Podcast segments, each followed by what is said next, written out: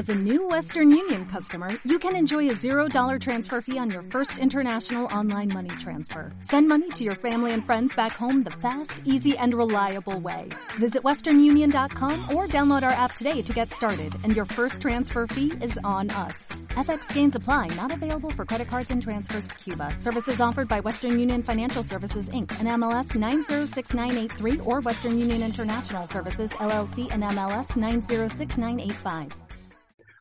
Buenas tardes, arrancamos el Market Podcast de hoy con la Reserva Federal entrando en una nueva fase de dependencia de los datos, donde todas las miradas estarán puestas esta semana en los datos de inflación de Estados Unidos para poderse hacer una idea sobre cuánto más subirán los tipos de interés el Banco Central o de cuándo optarán por hacer esa pequeña pausa en las subidas. Como siempre, este podcast es posible gracias al broker de CFDs markets.com. 3, 2, 1, go. SimplyTradingWithMarkets.com. La realidad es que vamos a reaccionar a lo que muestran los datos. Esto han sido declaraciones de Powell la semana pasada, a lo que añadió que la Reserva Federal puede tener que subir los datos más de lo que se estima en los mercados. Dos informes sobre la inflación publicados esta semana van a ser fundamentales para ver esos próximos pasos sobre la Reserva Federal Americana que eh, dará en los próximos meses. Respecto a los eventos de la próxima semana, serían los siguientes. Comenzamos el lunes con la mirada puesta en la inflación y, por supuesto, el anuncio del IPC suizo. En Bruselas, por otro lado, van a dar comienzo esas reuniones de los ministros de Economía de la Eurozona y, por otro lado, también se esperan datos sobre la inflación en el sector mayorista alemán. Más tarde se espera el Producto Interior Bruto preliminar de Japón. Pasamos al martes, los datos sobre la inflación de Estados Unidos va a ser el evento más importante de esta semana, con los mercados a la expectativa de más signos de desinflación y el IPC ha descendido al 6,5% desde ese 7,1% de hace un mes aproximadamente, lo que alimenta esta esperanza de que la Reserva Federal empiece a reducir esa marcha y detenga esas subidas de tipos que estamos acostumbrados a ver últimamente. Muchos eh, datos se van a centrar en el nivel de inflación subyacente, eh, pues principalmente en el, en el intermensual, que aún está situado en un 0,3% más.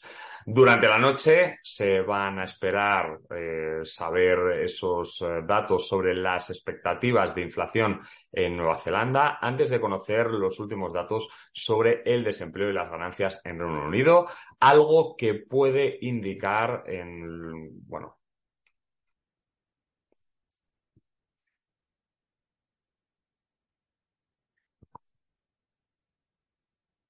3, 2, 1, va. Muy buenas tardes, arrancamos el Market Podcast de hoy con la Reserva Federal entrando en una nueva fase de dependencia de los datos. Todas las miradas van a estar puestas esta semana en esos datos de inflación de Estados Unidos para podernos hacer una idea sobre cuánto más podrían subir los tipos de interés y sobre todo cuándo podría ser esa posible pausa a las subidas. Como siempre, este podcast es posible gracias al broker de CFDs markets.com. La realidad es que vamos a reaccionar a lo que muestran los datos.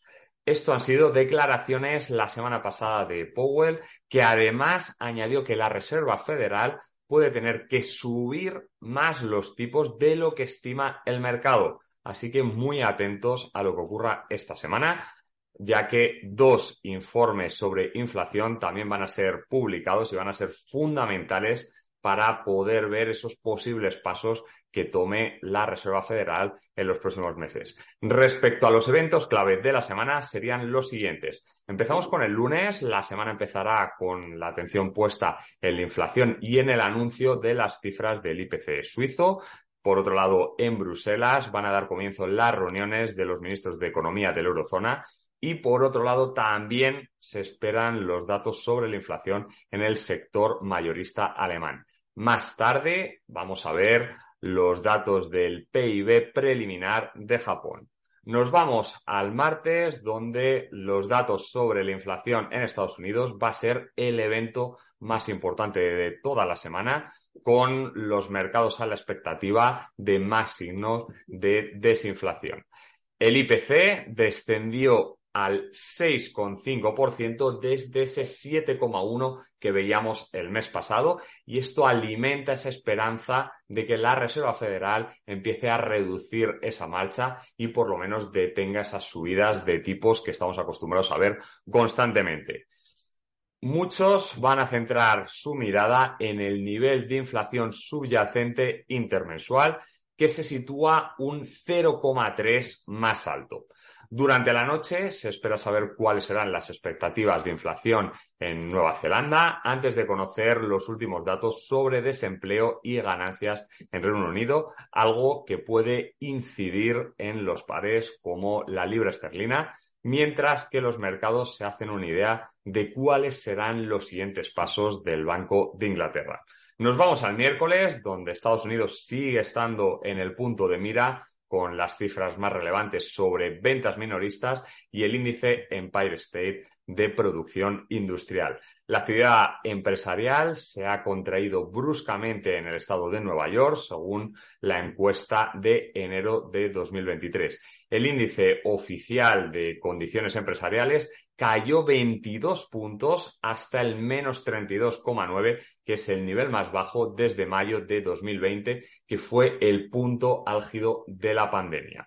Por otro lado, las ventas minoristas mostraron un, bueno, pues una caída en diciembre más bruscas de lo habitual con un descenso del 1,1%, es decir, un menos 0,7% del subyacente, mientras que la economía estadounidense da signos de estar perdiendo ese impulso que estábamos viendo en las últimas semanas. Respecto al jueves, lo siguiente que vamos a ver en la agenda va a ser los, eh, bueno, el dato de precios de producción, el PPI de Estados Unidos, que los inversores lo perciben como uno de los principales indicadores de inflación de bienes de consumo. El PPI se incrementó un 6,2% en diciembre, lo que supone una caída brusca desde el 7,3% de noviembre con el índice alcanzando su caída máxima en nada más y nada menos que dos años. Tanto inversores en dólar alcistas como inversores en capital bajista esperan ahora más señales de desinflación. Y por último, nos vamos al viernes a la expectativa de la anunciada declaración del gobernador Lowy del Banco de Australia, donde los pares del dólar contra el dólar americano pueden estar preparándose para bueno, pues empezar a ver mucho movimiento. Para el inicio de la sesión europea también se van a esperar el informe de ventas minoristas en Reino Unido y poco después el anuncio de la inflación del IPC francés. No se espera mucho de la sesión estadounidense, salvo el importante índice Conference Board y posiblemente el primer informe de política monetaria bianual de la Reserva Federal Americana. Y como recomendación final, busca un calendario de noticias, como por ejemplo el de investing.com, después ve a la aplicación de markets.com, abre los gráficos y marca una línea vertical en la hora exacta del anuncio de esos datos para estar actualizado y sobre todo tener claro cuáles son los movimientos de máxima volatilidad en la sesión que verás esta semana. Un saludo y nos vemos la próxima semana.